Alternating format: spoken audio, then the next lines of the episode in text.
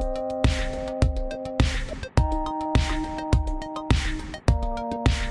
Mes chers amis, bonjour. J'espère que vous allez bien. Je vous emmène comme chaque semaine à l'aventure, surtout à la découverte d'une personnalité remarquable. Et c'est véritablement le cas cette semaine. J'ai le plaisir d'avoir à mon micro Fabrice Midal, que vous connaissez peut-être parce qu'il est très présent justement sur YouTube. Fabrice, au-delà d'être un auteur à succès, il a à son actif, je crois, plus de 40 ouvrages. C'est assez euh, colossal et j'en ai d'ailleurs juste devant moi. Fabrice, au-delà de ça, est un spécialiste de la philosophie et également de la méditation il est d'ailleurs à l'origine de l'école de méditation française, une école laïque de méditation qui nous apprend à bah, tout simplement être mieux alignés avec notre pensée. Fabrice bah, livrait vraiment un cours, un cours de philosophie, un cours pour apprendre à se foutre la paix, un cours pour être bien, pour ne pas se mettre la pression, et puis surtout pour ne pas tomber dans l'illusion du contrôle, un sujet dont on a longuement parlé lors de cet épisode de podcast. Je pense que c'est un épisode qui plaira à toutes les personnes qui se posent des questions sur le rôle de leur ambition professionnelle, comment faire la part des choses avec le lâcher prise. Personnellement, il m'a énormément touché et j'espère que ça sera le cas pour tous ceux d'entre vous qui allez l'écouter. N'hésitez pas d'ailleurs à laisser un petit mot à Fabrice, je suis sûr qu'il en sera ravi, à vous abonner à ce podcast si c'est pas encore fait et pourquoi pas à le diffuser. Ça me ferait bien évidemment très plaisir de pouvoir encore plus mettre en avant le travail de Fabrice. Mais je ne vous en dis pas plus et laisse place à ma conversation avec Fabrice Midal. Bonjour Fabrice, bienvenue sur le podcast. Je suis enchantée. Bonjour. Ravi, ravi d'être avec vous aujourd'hui. Alors Fabrice, c'est pas facile quand même de commencer un épisode de podcast avec vous parce qu'on a, envie de partir dans tous les sens.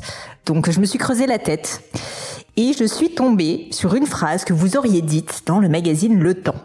Vous auriez dit Je ne suis pas contre la rentabilité ou l'efficacité. Ce que je souligne, c'est que la dictature de la rentabilité n'est pas rentable. C'est là tout le paradoxe. Alors, je l'ai sorti un peu du contexte. Mais c'est bien, c'est vrai mais je serais très curieuse de savoir ce que vous vouliez dire par là, et puis surtout euh, bah, que vous puissiez élaborer pour euh, l'audience qui nous écoute.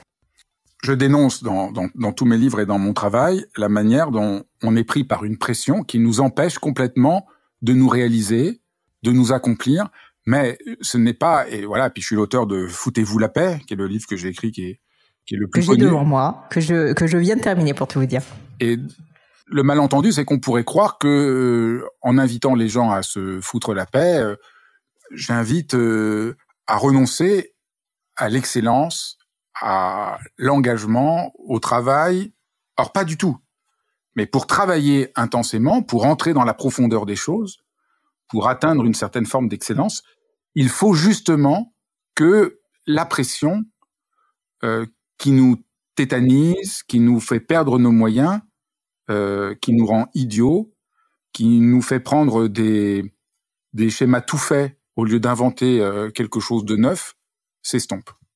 Si vous allez voir un médecin et qu'on veut tellement contrôler tout ce qu'il fait, ce qui est en train d'arriver en ce moment, avec de plus en plus de paperasserie, de plus en plus, euh, il faut faire des examens pour être assuré de tout. Il n'y a plus le temps de la clinique. Or, ce qui était mmh. important pour un médecin, c'est le temps d'examiner le patient, de tâtonner, de laisser euh, son esprit euh, aller dans différents sens pour par là sentir des choses et trouver des, des, des chemins auxquels il n'aurait peut-être pas pensé. Moi, j'ai une grande passion pour la cuisine. J'aime beaucoup euh, les grands chefs. Ami avec plusieurs grands chefs. Je préfère choisir les plus grands chefs. Enfin, comme je vais voir mmh. un médecin, j'ai envie d'avoir le meilleur médecin.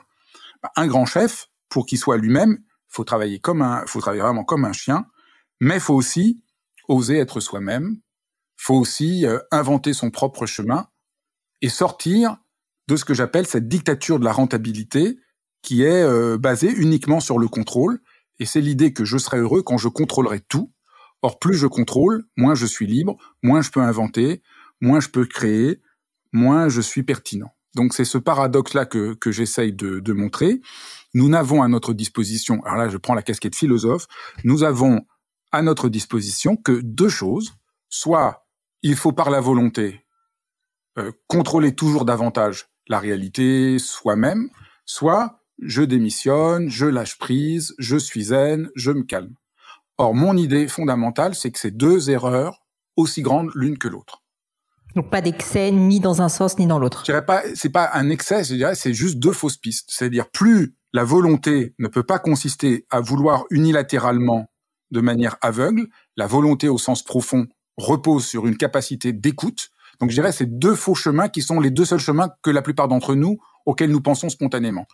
Je me crispe, je veux davantage, plus je veux, plus je vais réussir à faire quelque chose. Mais en faisant ça, le problème, c'est que euh, ça marche pas comme ça. J'oublie l'écoute, la rencontre, le, la, créativité, etc. Donc c'est la volonté n'est pas une solution. Prenons un exemple tout simple pour qu'on voit que c'est très concret. Je fais une insomnie, j'arrive pas à dormir. Plus je veux dormir, moins je réussis à dormir. On a tous vécu ça. Je me dis ah là, il faut que je réussisse à dormir, il faut que je réussisse à dormir. Et plus je me dis ça, moins je réussis à dormir. Donc, mais il s'agit pas de démissionner. Il s'agit de retrouver des forces, des ressources. Mon corps a envie de dormir, mais ma volonté de contrôler mon sommeil empêche que je laisse mon corps dormir, par exemple. Mais c'est la même chose. J'ai dû écrire un jour un texte parce que j'ai perdu euh, mon professeur de philosophie que j'aimais beaucoup et je voulais écrire un texte d'hommage euh, pour euh, une célébration pour sa mort. J'arrivais pas à l'écrire. Plus je voulais l'écrire, moins j'arrivais à l'écrire. Il s'agissait pas de rien faire. Il s'agit de trouver une autre modalité de présence dans lequel on touche une sorte d'autre savoir et qui repose sur une forme de confiance, d'inspiration. Euh, et c'est ça que, que j'essaye de montrer. Et, nous sommes en train aujourd'hui d'aller de faire fausse route parce que nous sommes obsédés par l'idée d'un contrôle abstrait, théorique, désincarné, qui nous prive de notre propre intelligence, de nos propres ressources, de notre propre créativité, de la capacité d'écoute envers l'autre. Et c'est ça qui nous appauvrit énormément. Et au fond, tout mon chemin, depuis euh, foutez-vous la paix jusqu'à euh, tout ce qui nous empêche d'être heureux et ce qu'il faut savoir pour l'être, essaie de, de, dessiner cet autre territoire qui est absolument euh, fondamental et que nous sommes en train de perdre. Fabrice, euh, vos, mots me touchent beaucoup et, je pense qu'ils vont toucher mon audience parce que comme je vous disais avant qu'on commence, on a beaucoup de personnes qui nous écoutent, qui sont des personnes qui, qui sont ambitieuses, qui travaillent dur et qui du coup, je pense, ont créé une forme d'association dans leur esprit entre le travail acharné, euh, cette ambition, cette nécessité de rentabilité, cette dictature, comme vous disiez, de la rentabilité et, euh, et le succès et le bonheur aussi d'une certaine manière. Et en fait, je pense qu'il y a même des biais de confirmation dans leur tête, dans leur esprit, qui, qui se forment, qui sont, bah, en fait, si je travaille, j'ai des effets positifs, ou euh, si euh, je, je, je, me défonce, si je vais au bout des choses, si jamais je suis vraiment euh, complètement, je, je, euh, dans, dans l'extrême en fait euh, et anti lâcher prise, eh bien à ce moment-là, c'est seulement à ce moment-là que je réussis d'une certaine manière. Et je pense notamment à des entrepreneurs qui, euh, bah, finalement, c'est à force de cette volonté et quand quelque chose paraissait impossible, finalement ils arrivent à soulever des montagnes. Et je pense que le, le problème avec ça, c'est que ça crée effectivement bah, des, des, personnes qui ont un biais pour d'un biais de confirmation qui est que, bah, en fait, il y a uniquement une seule voie, comme vous disiez, qui est possible. Qu'est-ce qu'on qu'est-ce qu'on peut dire à ces personnes-là pour essayer de les aider? Parce que euh, ça, ça, devient en fait quand même un peu une, une course sans fin.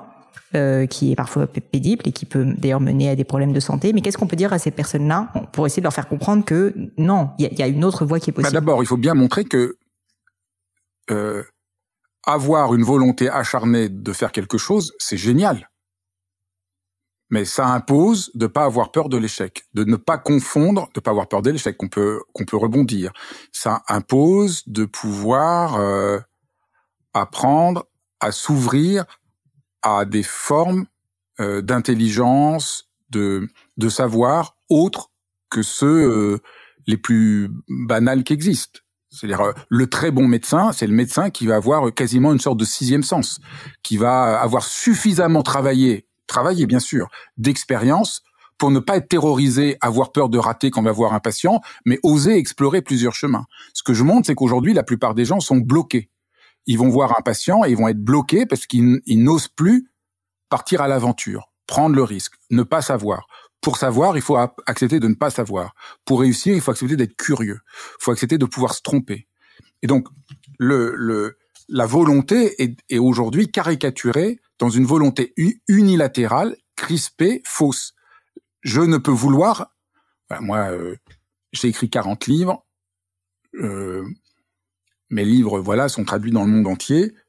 Mais au fond, euh, l'impact qu'ont mes livres vient du fait que j'essaye d'être à l'écoute. Donc c'est pas que la volonté.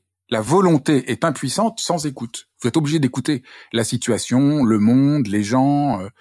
Et, Et quand on parle des entrepreneurs, par exemple, beaucoup d'entrepreneurs sont tellement pas à l'écoute qu'ils ont un modèle de ce que devrait être l'entrepreneur. Mmh. Alors on imagine, il faudrait être comme, euh, alors on a voilà Steve Jobs, un truc complètement coupé de ce qu'on est soi-même. On sait plus ce qu'on est, on sait plus ce qu'on a envie, on sait plus du tout. Mais au fond, moi, qu'est-ce qui est important pour moi? Est-ce que c'est de me sacrifier totalement pour mon boulot ou pas? Je, je, je, trouve que ça peut être intéressant. Après, il faudrait pas le faire sous le mode du sacrifice, mais se donner en entier. Moi, c'est simple, je travaille tout le temps.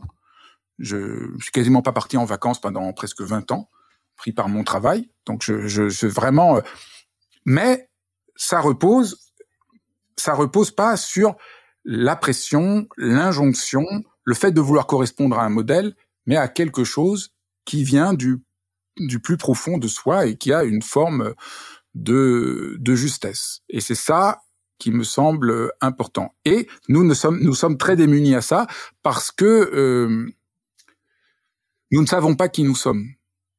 Euh, quand on est, euh, ça c'est un autre livre que j'ai écrit, Les cinq portes, qui est à mon avis peut-être le livre le plus aidant pour les entrepreneurs, parce que les cinq portes, c'était qu'est-ce qui nous anime le plus profond de nous-mêmes? Est-ce que c'est le désir de voir clair, de la clarté, de comprendre, ça c'est la porte bleue. Est-ce que c'est le désir d'agir de faire, ça c'est la porte verte, le désir d'être en paix et de pouvoir accueillir, c'est la porte blanche, le désir d'entrer en relation, de la communication, quelque chose de chaleureux, la porte rouge, ou le fait de que les choses soient pleines, unitaires, complètes, la porte jaune.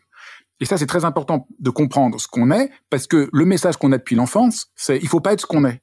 Si vous êtes porte bleue, vous aimez voir clair, que les choses soient ordonnées, et de temps en temps, vous êtes en colère parce que les choses sont pas claires. Eh ben, depuis que vous êtes enfant, on a dû vous dire, oh, mais, mais, mais pourquoi tu veux tout comprendre? Hmm. Pourquoi t'es pas plus chaleureux? Donc, déjà, on vous dit le message, pour être accepté et réussir, il faudrait pas être toi-même. Ben non. Et alors après, on vous dit, mais pourquoi tu es aussi agressif? Pourquoi tu te mets en colère? Tu devrais te calmer. Ben non. Dans les deux cas, on donne une tout à fait information qui empêche d'entrer en rapport à son propre, à son, à ses propres, à sa propre force. Parce que vous êtes en colère pas parce que vous n'êtes pas calme. Vous êtes en colère parce que vous avez tellement envie que les choses soient claires et justes que vous ne supportez pas l'injustice. Hmm. Si vous êtes porte rouge, vous avez vraiment envie du lien, de la relation, de la communication. Donc on a dû vous dire ah mais pourquoi tu es tout le temps dans, la, dans tout le temps dans les relations, tu devrais être plus concentré ou je ne sais quoi. Donc on vous fait passer le message que vous êtes en faute parce qu'on a toujours ce message que faudrait pas être singulier, faudrait être comme tout le monde. Mais une fois qu'on sera comme tout le monde, on peut plus rien faire, on peut plus rien réussir. Si je reprends l'exemple des chefs, un chef, il a une identité absolue, unique, c'est-à-dire la manière dont euh, moi, j'aime beaucoup Anne-Sophie Pic, qui est vraiment euh, que j'aime beaucoup. Euh, Anne-Sophie Pic, elle fait la cuisine comme personne. Elle a été au bout du bout de son intuition, de son hypersensibilité, et c'est comme ça qu'elle est géniale. Pas en disant je deviens, je m'empêche d'être comme je suis, je deviens normal par la volonté, je réussis, mais volonté de quoi? Couper de rien Non, elle laisse tomber en, en un sens la volonté crispée pour se mettre à l'écoute des produits, se mettre à l'écoute de voilà comment on peut mettre du safran avec les avec des tomates qui semblent à première vue surprenant ou du géranium rosa et comment il y a des il y a des il y a des il y a des mélanges qui ouvrent un nouveau monde et c'est c'est pas la volonté c'est l'écoute ouais. qui permet d'avancer et de réaliser des choses mais on a tellement oublié comment s'écouter parce que ce que vous disiez tout à l'heure était très juste et, et, j'ai déjà plein de personnes autour de moi qui m'ont dit mais mais moi je sais pas qui je suis. On a tellement subi d'injonctions, on a tellement entendu les discours des autres et tout qu'au final on confond ces voix il y a l'enfance etc avec la nôtre et on ne sait plus qui on est. Non, on ne sait pas qui on bah, est parce qu'on nous a donné le message vraiment fondamental que ce que nous sommes, nous ne devons pas l'être. Et pour les personnes qui nous écoutent, qui sauraient, qui sauraient pas comment faire pour savoir qui sont, est-ce que vous auriez un conseil ah, il faut à leur lisent mon livre Les cinq portes et qu'ils fassent le test. Il y a un test et puis déjà ils comprendront un peu peut-être quelle est leur porte.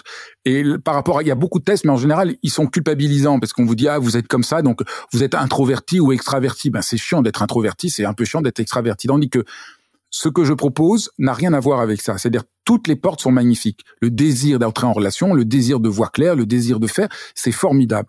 Mais quand on ne le sait pas, ça, ça, de, ça se devient du poison. Par exemple, le, désir de faire quand je le reconnais pas, ça devient de l'activisme ou je m'en veux. J'ai l'impression que je suis pas assez intelligent parce que je comprends les choses en les faisant plutôt qu'en les pensant. Mais c'est d'une manière très profonde d'être en rapport à la réalité.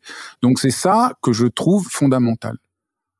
C'est vraiment de, de, de, et alors de, de, de rentrer dans la profondeur de notre désir le plus profond parce que après aussi, il y a beaucoup de problèmes, c'est-à-dire que les gens veulent se définir de manière figée. Je suis comme ceci ou je suis comme cela. Non, hmm. c'est plutôt quel est le désir le plus profond qui m'anime et comment je peux m'ouvrir à lui. Vous voyez, le désir de voir clair, c'est pas une identité figée, c'est j'ai ce désir-là, comment je peux le nourrir, comment il peut le devenir fécond.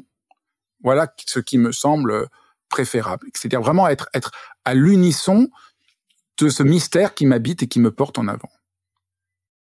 Je me permets de sauter du coq à l'âne, mais, mais j'aimerais euh, parler un peu plus de vous et de votre parcours pour comprendre d'où vient euh, cette soif euh, bah, de partager, cette, cette soif de, de, se poser des questions sur la spiritualité humaine.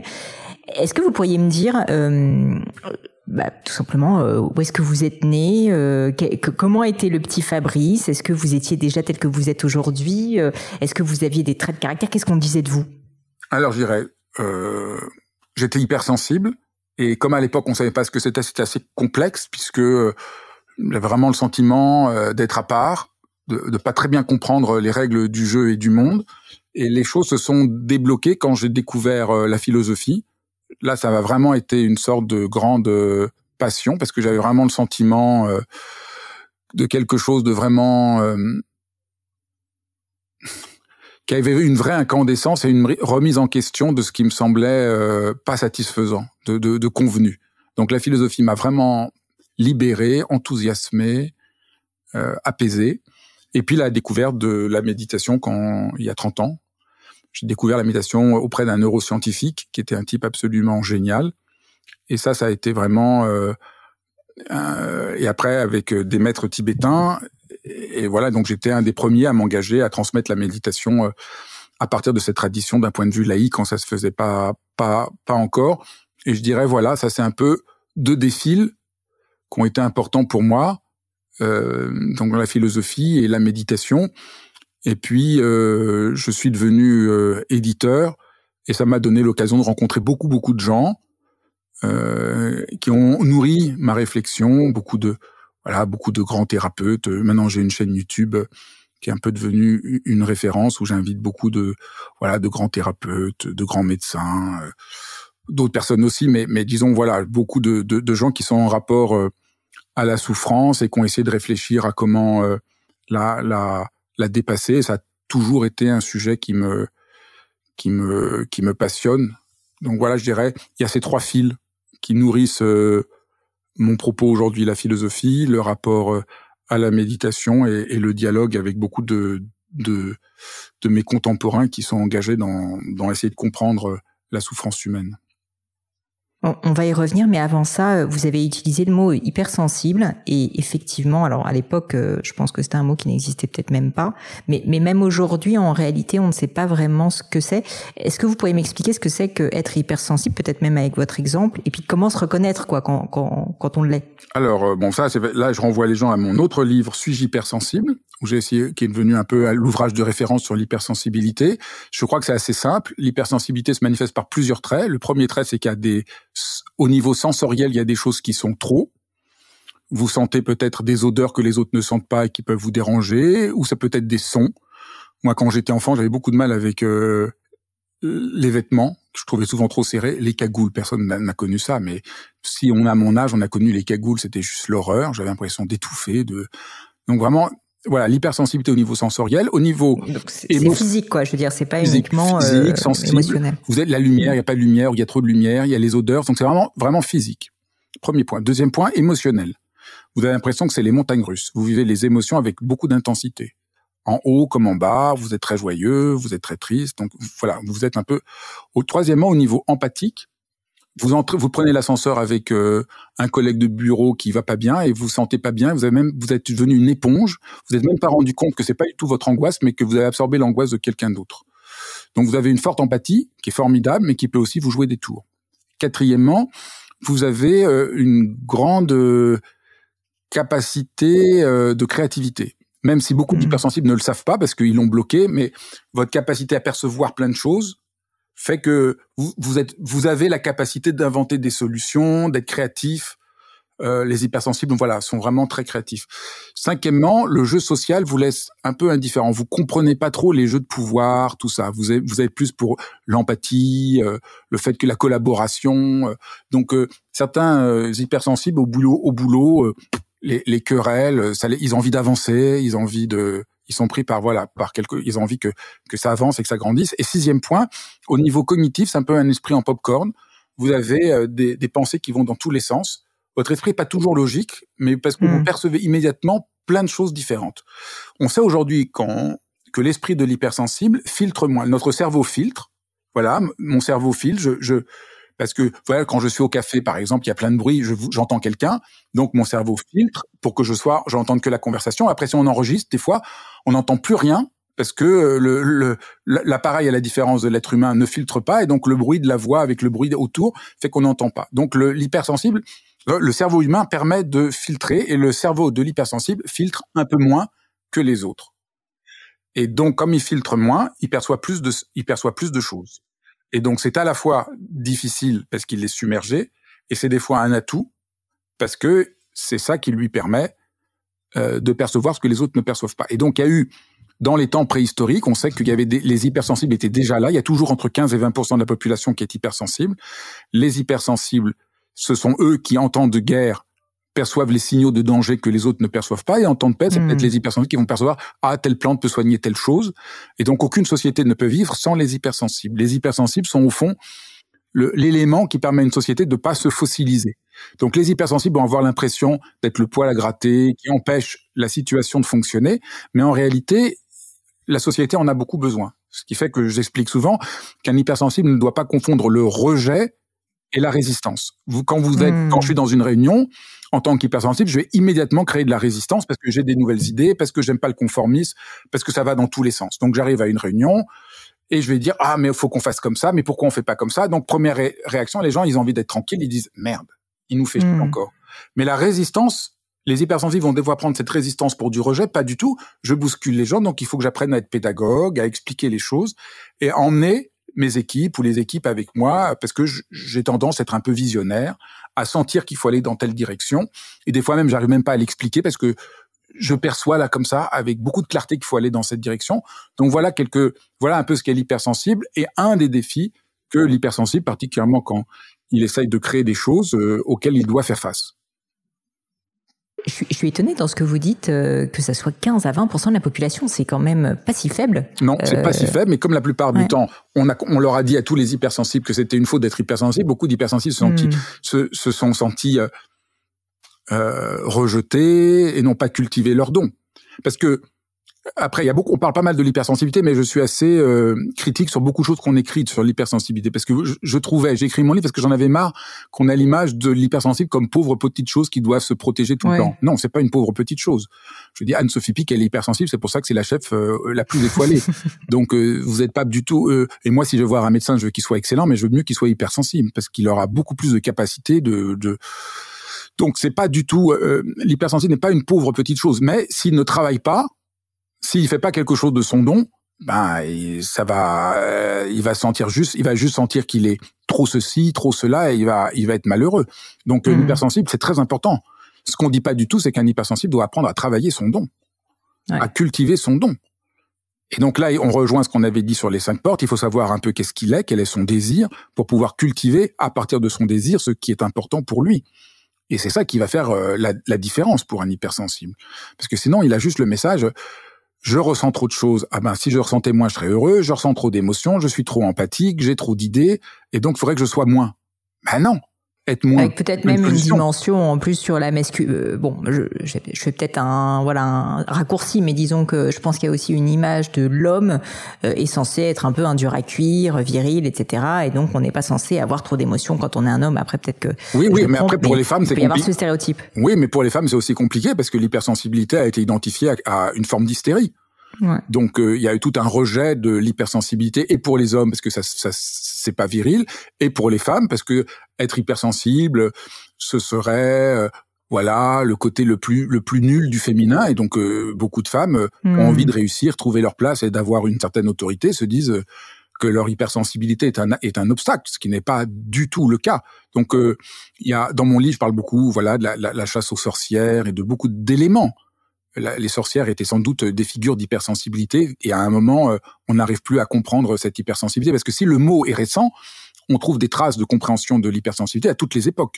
Dans mon livre, je, je montre qu'on trouve déjà chez Aristote une description très fine de l'hypersensibilité, donc c'est pas du tout un phénomène nouveau. Hmm. Il a juste eu des noms différents à différentes époques. Moi, j'aime bien le mot hypersensible parce que je trouve qu'il y a des gens qui sont hyper cons, il y a des gens qui sont hyper chiants, il y a des gens qui sont hypersensibles. Donc, j'aime bien parce que c'est c'est léger comme euh, détermination. Donc, euh, et je trouve que voilà, il n'y a pas à être diagnostiqué hypersensible. Comme il y a des gens qui sont homosexuels, pendant longtemps on a dit que c'était une maladie, mais c'est absurde. Mm. On voit bien aujourd'hui qu'on est comme ça et que c'est très bien comme ça, que c'est que le regard de la société qui a fait que certains homosexuels ont pu se sentir coupables, mais que c'est absolument euh, faux. Je pense que l'hypersensibilité, c'est de la même manière. On est comme ça. On sait aujourd'hui qu'on est comme ça. Les gens croient aussi mm. que c'est, ils sont hypersensibles à cause d'un trauma, que c'est, ouais, c'est culturel, quoi. Mais c'est pas du tout une maladie c'est une disposition qui mérite d'être explorée et de se comprendre. Parce qu'on est un hypersensible, c'est un peu comme si on était sur l'autoroute en sens inverse. On roule et on se dit merde, je suis en danger. Tout le monde vous dit mais non, calme-toi, sois zen. Mais vous voyez bien que vous êtes en danger. Évidemment, vous avez un mauvais GPS qui vous donne de mauvaises indications parce que ça ne vous correspond pas du tout. Un hypersensible, par exemple, n'arrivera jamais à se calmer puisqu'il est, il vit les choses avec intensité. Donc, faut pas qu'il se mmh. calme, mais faut qu'il chevauche son énergie et qu'il apprenne à faire de son énergie quelque chose de créatif et de positif et d'heureux et de et d'inventif. Et donc la philosophie dans votre cas et la méditation vous ont aidé à bon peut-être mettre des mots mais aussi réussir à canaliser cette énergie pour qu'elle devienne une énergie, une énergie créatrice et positive? Euh, alors la philosophie, euh, ça permet de comprendre le monde, ça permet de comprendre la violence de notre monde. Euh, quand on a commencé notre discussion pour essayer de montrer euh, que euh, l'obsession de performance aujourd'hui est le problème parce que c'est une performance abstraite, théorique, désincarnée, qui instrumentalise les gens, qui fait qu'on s'instrumentalise soi-même. Ça, c'est vraiment en tant que philosophe que j'arrive à comprendre euh, cela. Déjà, Nietzsche avait commencé à décrire le phénomène, et puis Husserl, et puis beaucoup de philosophes au XXe siècle ont, on, décrit Bergson, on décrit le délire qui, qui, qui prend place, une forme euh, de fausse rationalité désincarnée qui, qui, qui, qui est en train de nous détruire.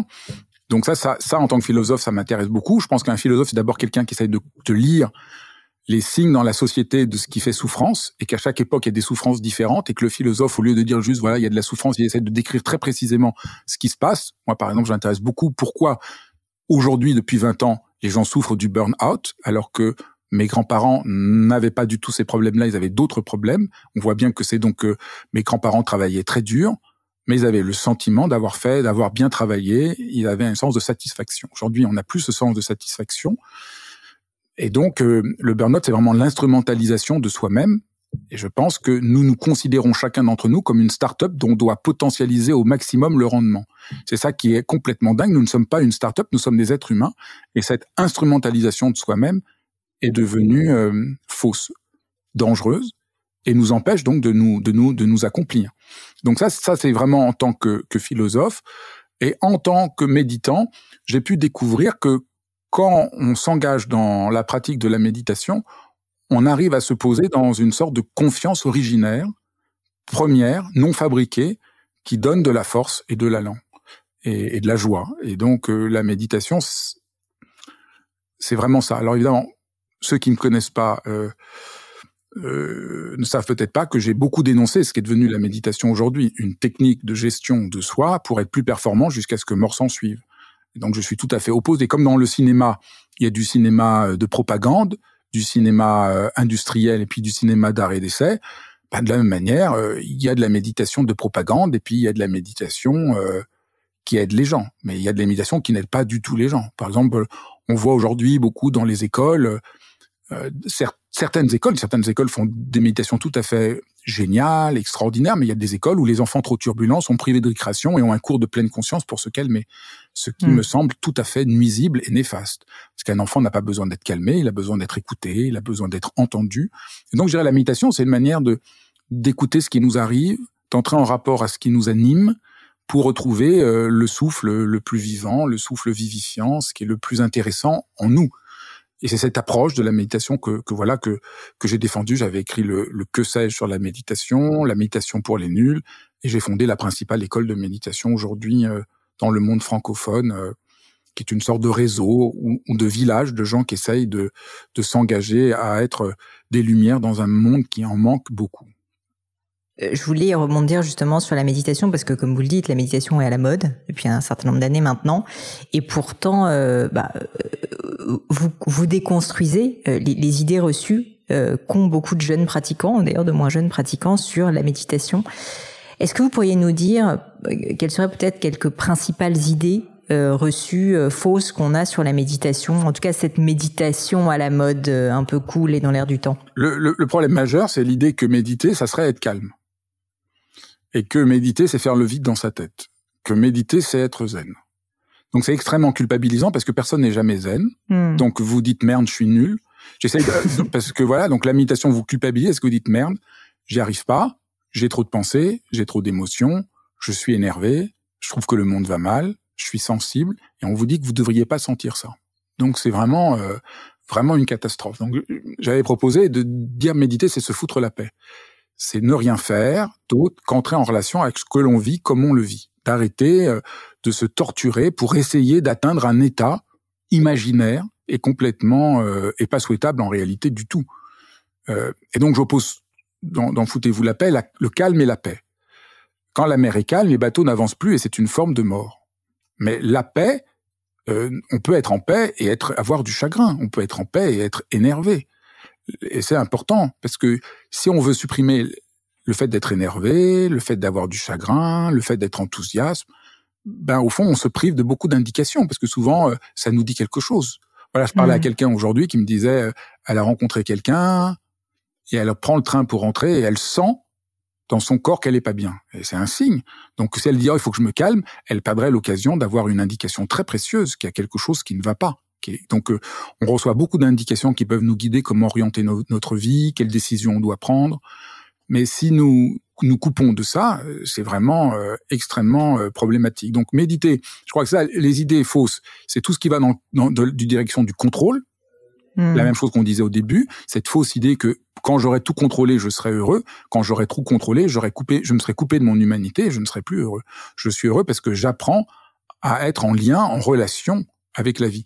L'image la plus juste de, ce qui me semblerait le, bonheur ou la justesse, ça serait d'être comme le, surfeur. Le surfeur euh, apprend à être en rapport à la vague.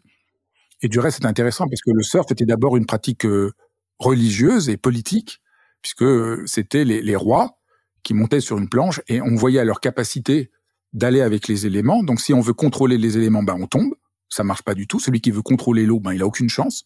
Et celui qui fait rien, il tombe aussi. Donc celui qui réussit à surfer, c'est celui qui est dans ce qu'on pourrait opposer au contrôle, la maîtrise. Et la maîtrise, c'est justement, voilà, avoir une certaine expérience qui permet d'entrer suffisamment en relation pour s'ajuster comme il faut moment après moment. Et c'est ça, vous voyez, pourquoi c'est pas la volonté, c'est pas la volonté mmh. crispée. Je décide de tenir tête à la mer, bah là j'ai aucune chance, je vais tomber. Mais j'écoute la mer, je me lie à elle, j'essaye d'ajuster mon corps aux vagues, et là se crée quelque chose de magique, une forme de grâce, et c'est ça qui, à mon avis, euh, euh, permet à la fois la réussite, mais aussi le bonheur, mais aussi l'accomplissement. Donc le contrôle est une illusion et la maîtrise est reine, mais une nécessité. C'est ça, je trouve aussi qui est intéressant. La maîtrise, c'est formidable parce qu'être maître, être maître, c'est formidable. On dit un maître cuisinier. Le cuisinier qui voudrait contrôler, il ferait jamais à manger parce que hmm. la, la, nourriture, la cuisson, s'ils disent je cuis tant de temps, c'est jamais exactement pareil parce que les tomates, elles ont un peu plus de maturité, donc un bon cuisinier, il est absolument à l'écoute du produit, de ses tomates, et il faut qu'il s'ajuste tout le temps. Tandis que dans le contrôle, vous ajustez pas. Vous êtes enfermé comme dans un, comme sur des rails. Et ça, c'est dans une illusion, dans une illusion en plus de compétences ou de contrôle, alors qu'en réalité. Une illusion euh... de contrôle plutôt que de compétences, parce que ouais. les compétences, c'est bien, les compétences, c'est du côté de la maîtrise. Ouais, c'est bien d'avoir des compétences. D'avoir des compétences, parce qu'on a de l'expérience. Les compétences sont, sont liées à une expérience et à un travail où on a intégré quelque chose dans son propre corps. Donc c'est ça, c'est qu'il y a quelque chose qu'on sait, on sait même plus comment on le sait, mais on le sait. Donc c'est mmh. ça la compétence, elle est du, encore une fois pas du côté du contrôle, mais de l'assimilation. Une vraie compétence et vous savez même plus comment vous savez, mais vous le savez. Moi, dans mon métier, je suis éditeur. comment je j'ouvre un manuscrit et alors ça marche, on peut se tromper, mais souvent je sens. Hmm. Quelqu'un me demandait l'autre jour comment on fait. On sent, là il se passe quelque chose. Moi j'ai trouvé beaucoup de, de, de, de nombre de très grands best-sellers. Vous, vous, vous, lisez quelques lignes et vous en croyez pas d'un seul coup. C'est comme si l'atmosphère change. Vous sentez, il se passe un truc. Ça, c'est ça le métier. Parce qu'à force d'en avoir lu, encore une fois, c'est pas une science exacte, donc on peut se tromper. Mais à force d'en avoir lu, connaître son métier, d'avoir un intérêt, une passion, on a comme des antennes et on dit ah oui là, là je sens. Et c'est comme ça euh, que j'ai lu des trucs. Euh, bah, j'ai publié par exemple le livre de Marie Kondo sur euh, la magie du rangement. Le rangement, j'en ai. Mais alors, on voit chez moi, Kondo dit qu'il faut pas avoir de livre chez soi. Je, je n'applique pas du tout ces principes. Mais quand j'ai lu le livre, c'est par la tête. si j'étais dans le contrôle, je me dis le rangement, c'est pas intéressant, ça va pas intéresser les gens. Je, je lis même pas. J'ouvre le livre et je sens qu'il se passe un truc. Après, je comprends que ça parle d'autre chose. Ça parle d'amour. Il y a une écriture, il y a une, il y a, une vérité existentielle de cette femme. Et j'étais, euh, mais alors complètement enthousiaste. Et j'ai pas été surpris que, voilà, que le livre a été euh, un immense succès dans le dans le monde entier parce qu'il il parlait d'autre chose. Et c'est ça dans la vie pour tout le monde. Euh, pour tout le monde, euh, au fond, euh, ce qu'il faut cultiver, c'est cette capacité d'être vraiment en relation avec le réel. Et c'est l'intensité de notre relation au réel qui devient fondamentale, libératrice, qui donne des pistes. C'est ça la maîtrise. La maîtrise, c'est qu'on épouse quelque chose du réel. Alors que le contrôle, c'est une négation du réel. Hmm. Comment est-ce que vous êtes devenu euh, éditeur, Fabrice? Quelles ont été les étapes qui ont fait que vous vous êtes lancé dans cette, oh, le pur hasard. cette vocation? Quand j'étais étudiant, on m'a proposé de lire des livres, et puis comme j'avais une connaissance assez fine de la méditation, je sentais pour tous ces livres de ce monde qu'on connaissait pas encore, qu'on ne sait pas comment appeler, euh, voilà, santé, euh, éducation, spiritualité, développement personnel, on savait pas trop. C'était un peu le début, et je sentais, donc j'ai commencé à faire ça, puis j'ai créé chez Pocket la collection euh, Évolution, qui était la première collection en poche qui s'occupait de ces sujets. Et puis voilà, et puis euh, j'ai continué. Donc je fais plein de choses, vous voyez, j'écris mes livres, je dirige l'école de méditation, et puis euh, je, je m'occupe euh, de la publication de, de, de, ces livres. Et donc j'ai publié beaucoup des plus grands auteurs chez Pocket. Bah, je vois ça que vous ne rentrez pas dans une case et que vous êtes euh, multicasquette. Voilà, je suis. on a parlé de ça, mais je suis j'ai trouvé, j'ai inventé une vie qui correspond à ce que je suis. Hmm. Euh, qu'est-ce que vous pensez, Fabrice, de, de cet intérêt renouvelé pour la spiritualité? Alors, renouvelé, je ne sais pas, mais notamment des spiritualités orientales, et puis tout, euh, toute cette euh, folie, le mot est un peu fort, mais cet engouement pour le développement personnel. Alors, moi, quand j'en parle à mes parents, euh, qui sont un peu plus âgés, euh, qui ont mon papa à 80 ans, ils me disent mais c'est fou comme vous posez des questions vous les jeunes. Nous à notre époque c'était pas comme ça. Et donc euh, voilà, j'aurais aimé avoir votre sentiment. Alors d'abord c'est pas tout à fait vrai parce que dans, quand on était la génération d'avant, on quand même eu des questions existentielles. Il y en a eu à toutes les époques et quand même le succès de l'œuvre d'un Camus, d'un Roland Barthes, sont quand même voilà. Barthes il publie un livre euh, fragment d'un discours amoureux qui est quand même une manière de donner droit aux sentiments amoureux.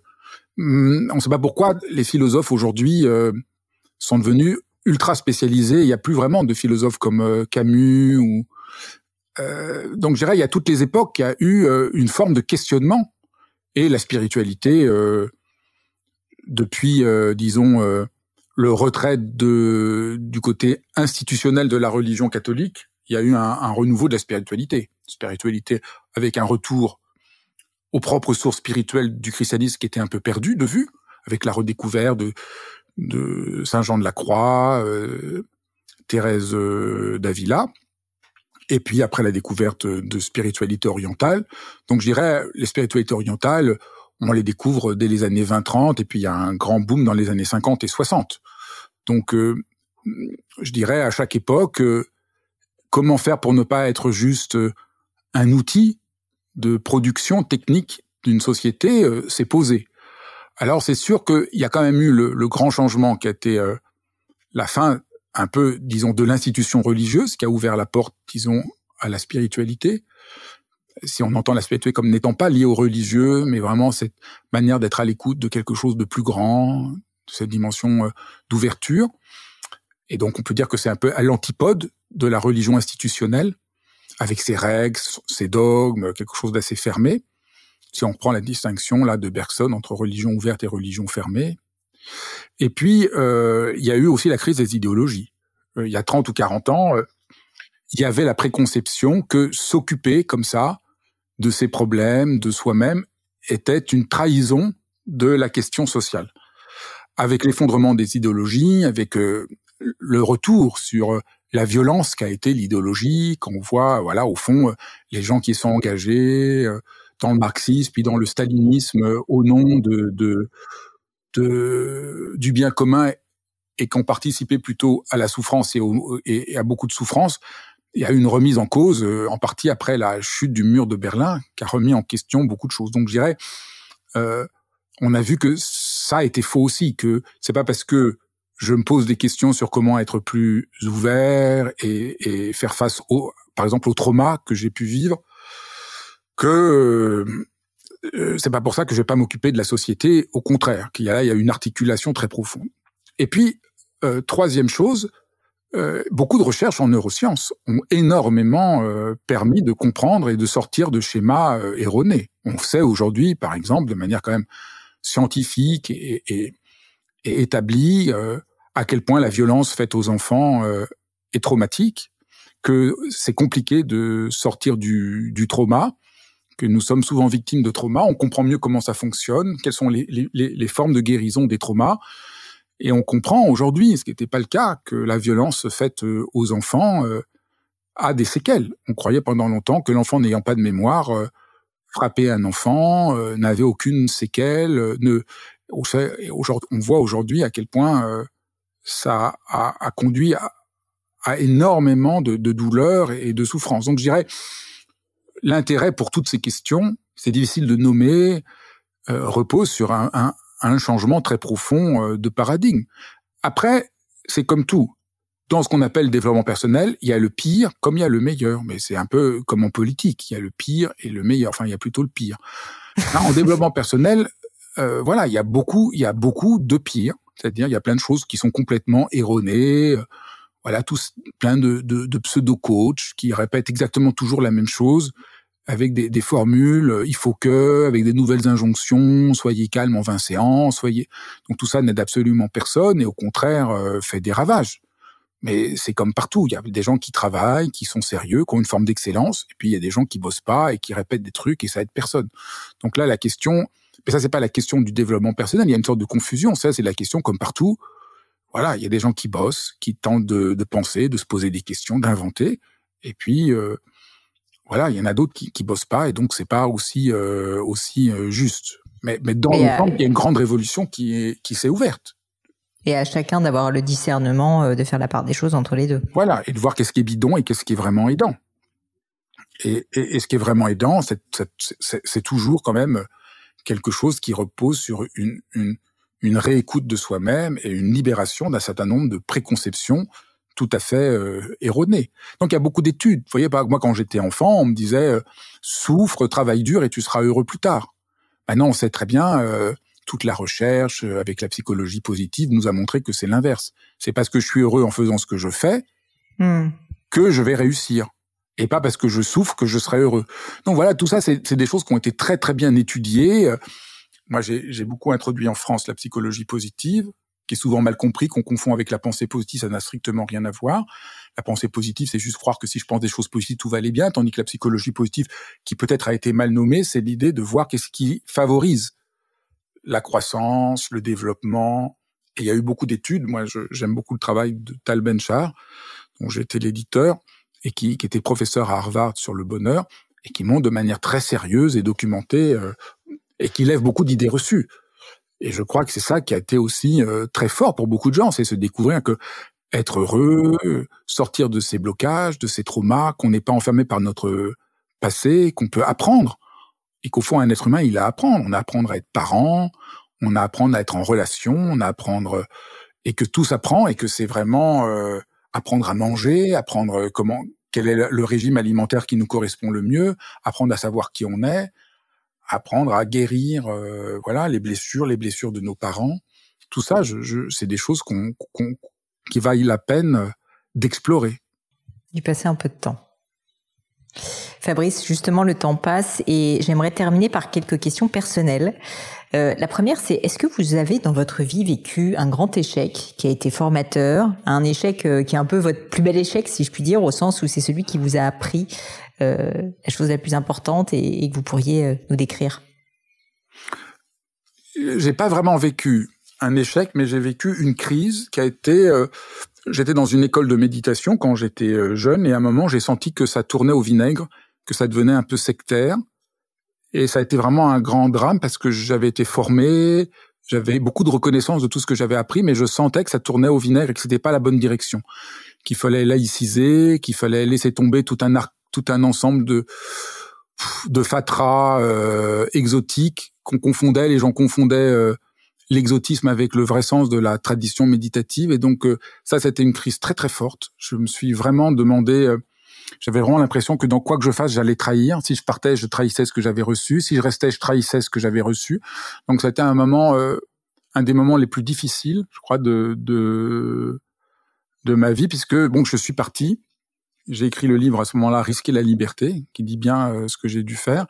Mais là, j'avais vraiment l'impression que, que, à la fois que je trahissais et que je perdais tout ce qui m'intéressait, puisque ce qui m'intéressait, c'était quand même d'établir un monde euh, autre que le monde euh, dans lequel nous vivons, c'est-à-dire, enfin, autre que le monde juste de la, du calcul et de la rentabilité, un monde euh, d'amitié et poétique que je, que je trouvais quand même là, même si je trouvais qu'il qu'il était corrompu. Et puis finalement, j'ai commencé, je savais pas, j'avais l'impression que j'allais tout perdre, et puis j'ai commencé à enseigner, et puis aujourd'hui, voilà, j'ai recréé un autre, un autre quelque chose d'autre qui est euh, devenu très juste. Pendant longtemps, j je me sentais, voilà, j'avais là, pour tout le monde, j'étais quelqu'un qui avait un peu trahi. Puis 15 ans plus tard, tout ce que j'avais vu s'est révélé réel. Le, le mettre en question euh, s'est avéré un char, enfin, s'est avéré quelqu'un qui a abusé euh, de son pouvoir et, et, sexuellement, ça a explosé et l'organisation s'est un peu effondrée. Et donc rétrospectivement, ce que j'ai fait est apparu comme euh, comme une manière d'être fidèle. Mais sur le coup, j'avais vraiment l'impression euh, de trahir et de perdre tout le sol que, que j'avais. Donc voilà, euh, ce qui a été un moment un peu déclencheur, et, et qui, mais qui a été euh, un moment euh, majeur dans ma vie. Et, et qu'est-ce que vous en avez tiré comme enseignement de, de s'écouter encore une fois de plus? J'en ai tiré qu'il faut risquer la liberté, que dans la vie, euh, euh, il faut passer par des moments où tout s'effondre. C'est un autre titre de mes livres, ça. Comment rester serein quand tout s'effondre. Il y a des moments dans la vie où tout s'effondre et euh, c'est pas la fin du monde. Que c'est, ça fait partie de l'existence. On a tous un moment où, où quelque chose s'effondre et c'est l'occasion de reconstruire autrement. Je suis sûre que ça parlera à beaucoup de personnes qui nous écoutent. Une autre question pour vous, Fabrice. S'il y avait quelque chose à refaire dans votre vie personnelle, professionnelle, qu'est-ce que vous referiez différemment? Alors moi, quand on me pose la question, je referais tout. Parce que quand je, je, vois les choses autrement, je ferais avec plus d'attention, avec plus de précision. Je crois vraiment que... Souvent, on me dit rien, donc là, vous êtes original. moi, oui, moi, je pense que je, je comprends pas les gens qui disent rien. Moi, si j'étais à refaire, ben oui, j'essaierais d'être plus juste, de faire moins de bêtises, d'être moins... Euh, il y a des moments où j'étais un peu brutal, il y a des moments où non, je euh, oui, je serais content de faire mieux. Je pense qu'on peut toujours faire mieux. Donc moi, je, je referais beaucoup beaucoup de choses. Une autre question pour vous qu'est-ce que vous trouvez beau? Au sens euh, métaphorique ou littéral, bien sûr Alors, ce que je trouve beau, c'est euh, les êtres humains dans leur humanité quand ils arrêtent de faire semblant de pas vouloir être humain et d'essayer d'être comme des robots. Mais quand ils essayent d'être humains, je trouve que c'est très beau. Ce que je trouve très beau, c'est euh, le surgissement de la nature dans son éclosion sans cesse neuve. Et après, ce que je trouve beau, euh, c'est beaucoup d'œuvres d'art, qui est la grande passion de ma vie. Quelle, euh, enfin, dans, dans, toutes les périodes, euh, tous les. Oui, j'aime beaucoup. tous les médiums, les médias. bah, J'aime bien les, oui, j'aime beaucoup l'œuvre de Nicolas Poussin et de Matisse, par exemple, et de Cézanne et euh, mais de Bach, de Mozart, de Beethoven. Est-ce qu'il y a quelque chose à l'inverse qui vous irrite profondément? La laideur. Euh, la laideur, oui, je trouve c'est dommage. Oui, ça me fait beaucoup souffrir. Qu'est-ce que vous voulez dire par la laideur? Ben, Maintenant, partout où on va, euh, il y a une sorte d'industrialisation du mauvais goût. Ces, ces abords des villes complètement détruites. Je trouve c'est vraiment donc ça, ça, je trouve ça douloureux. Et après, euh, la violence qui est faite aux êtres humains. Je trouve que c'est euh, qu'on empêche aujourd'hui les professeurs de faire leur métier de professeur, qu'on empêche les soignants de faire leur métier de soignant, mais dans tous les métiers c'est un peu ça. Je prends les deux parce que c'est tellement frappant. C'est-à-dire que je, je, travaille beaucoup avec les soignants, j'ai fait beaucoup de formations. J'ai jamais vu un soignant qui me dit euh, qu'il aime pas son métier de soignant, mais ils me disent qu'ils en peuvent plus, qu'ils arrêtent parce qu'on mmh. les empêche de faire leur métier. Et pour les profs, c'est pareil. Et je trouve que la destruction du système de soins, la destruction du, de l'éducation, euh, me semble faire entrer euh, notre pays dans, dans, dans une forme de, de, barbarie. Et je trouve ça terrible. Alors, vous, vous me faites une transition euh, triste, mais, euh, mais néanmoins pertinente, parce que ma prochaine question, c'est est-ce que vous avez une croyance qui est controversée? C'est-à-dire que vous constatez globalement que le monde autour de vous, ça peut être en France, ça peut être à l'échelle mondiale bien sûr, euh, ne la partage pas. Ah oui, je pense que l'art moderne, et particulièrement par exemple la musique moderne, de Schoenberg, euh, de euh, Stackhausen, c'est formidable. Mais il n'y a pas beaucoup de gens qui pensent ça. C'est vrai. Et moi, je trouve que c'est génial. Il faut être initié. Moi, je trouve pas. Je trouve que c'est la seule chose qui a rien à comprendre. C'est complètement euh, libre. Alors voilà, mais j'ai bien conscience que c'est très rare. Mais moi, je, suis dans un état de joie, mais alors euh, c'est dingue, extatique. Je rentre en transe, c'est juste. Euh, et, et j'aime beaucoup parce qu'il n'y a rien à comprendre. J'ai un côté comme ça, j'aime bien quand il n'y a rien à comprendre. Même si je suis philosophe, j'aime beaucoup ces espaces dans lesquels il y a une évidence. Mais ça, j'ai bien conscience que on est très peu. c'est clair. Est-ce que vous avez une maxime ou une citation qui vous tienne, qui vous tient à cœur et que vous pourriez nous partager peut-être des mots que vous répétez euh, régulièrement? Tous les dragons ne sont peut-être que des princesses qui attendent de nous voir forts et courageux. Alors attendez, tous les, dragons, ne... sont peut-être que des princesses qui attendent de nous voir forts et courageux. C'est-à-dire tous les obstacles, les peurs que j'ai, cachent peut-être en eux un trésor. Et si je m'y approche avec un peu de douceur et d'attention, je verrai que derrière ce qui me fait peur, il y a quelque chose qui m'invite à une transformation, hmm. à un éveil. Et c'est une phrase de, du poète Rainer Maria Rilke, qui est un des poètes que j'aime le plus. Eh bien, je ne la connaissais pas et je vous remercie de l'avoir partagé avec nous. Encore quelques petites questions. Est-ce qu'il y a un sujet sur lequel vous avez euh, changé d'avis récemment ou pas? Je pensais qu'on ne peut pas enseigner la méditation euh, autrement qu'en présentiel. Et avec le confinement, j'ai commencé à enseigner la méditation par Zoom. Et mm. je n'y croyais absolument pas et je me suis trompé. C'est formidable. Je fais beaucoup de cours en Zoom. Ma vie a changé et, et euh, j'ai trouvé une manière de et ça aide et c'est beaucoup mieux qu'en présentiel parce que euh, pour pour apprendre. Après, si on veut approfondir en présentiel, c'est enfin présentiel, c'est aussi en présentiel, mais disons à, euh, Zoom. Euh, parce que les gens sont chez eux, donc j'ai compris qu'en faisant des cours je fais beaucoup de cours. Là, je vais faire un cours qui va bientôt commencer sur euh, le bonheur. Et c'est un cours où il y a, sur deux semaines, six séances d'une heure. Donc, des fois, le soir ou le week-end, le matin. il y a six séances comme ça assez rapprochées. Et les gens, comme ils sont chez eux, ils l'intègrent mieux à leur vie.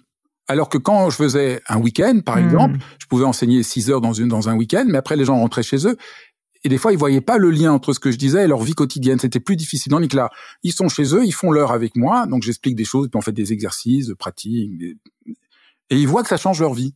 Et donc, euh, je touche d'abord beaucoup, beaucoup plus de gens, et, et ça a un vrai impact sur les gens parce, parce que euh, ils intègrent davantage de leur vie. Et autre chose que j'aurais jamais pensé, c'est que euh, les gens, eux, sont beaucoup plus à nu, osent beaucoup plus poser des questions En public, c'est souvent les gens euh, qui n'ont pas peur, qui posent des questions, et c'est souvent un peu des professionnels de questions, et c'est souvent un peu pas toujours, mais on a souvent quand vous êtes dans une conférence, ceux qui lèvent la main, des fois ils, ils, parlent, ils s'écoutent parler, et tout le monde s'ennuie un peu et on dit mais ça peut pas s'arrêter.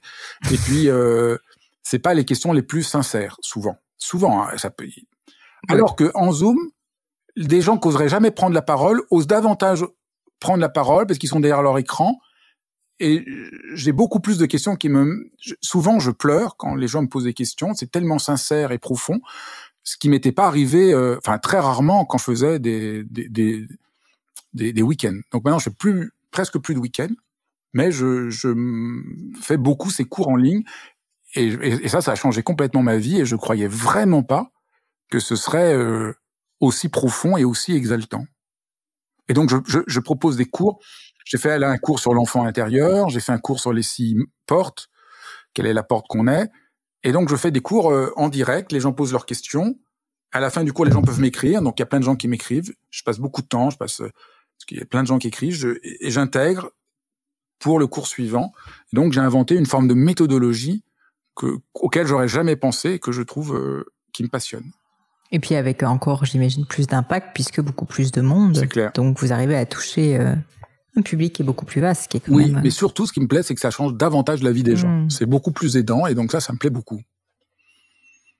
Dernière question pour vous, Fabrice. Est-ce qu'il y a un ou des livres qui vous ont particulièrement marqué, qui ont peut-être changé la personne euh, que vous étiez, qui vous ont transformé?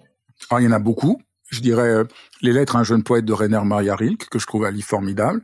Shambhala, la voix sacrée du guerrier de Shogam Trungpa, qui était euh, ce maître qui m'a euh, de méditation qui m'a complètement euh, complètement euh, transformé. J'aime beaucoup ce livre. La, la voix secrète du la voix guerrier. Sacrée, la voix sacrée, sacrée du guerrier, pardon. qui se trouve aux éditions du Seuil.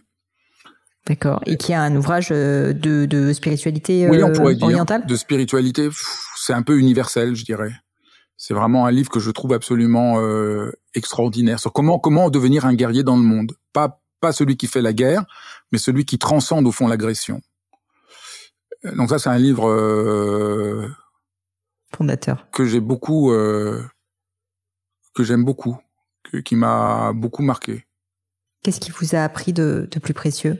Ce livre-là Ah, qu'il y a au fond de chaque être humain quelque chose d'originairement bon, qui mérite d'être écouté, qu'on peut se poser dans la confiance, qu'on peut arrêter d'avoir cette méfiance fondamentale envers soi-même, qu'on nous a éduqués, formés depuis l'enfance, on est on est jugé, on est euh, évalué et qu'on vit avec une forme de méfiance fondamentale envers soi-même. Ce livre m'a ouvert les yeux.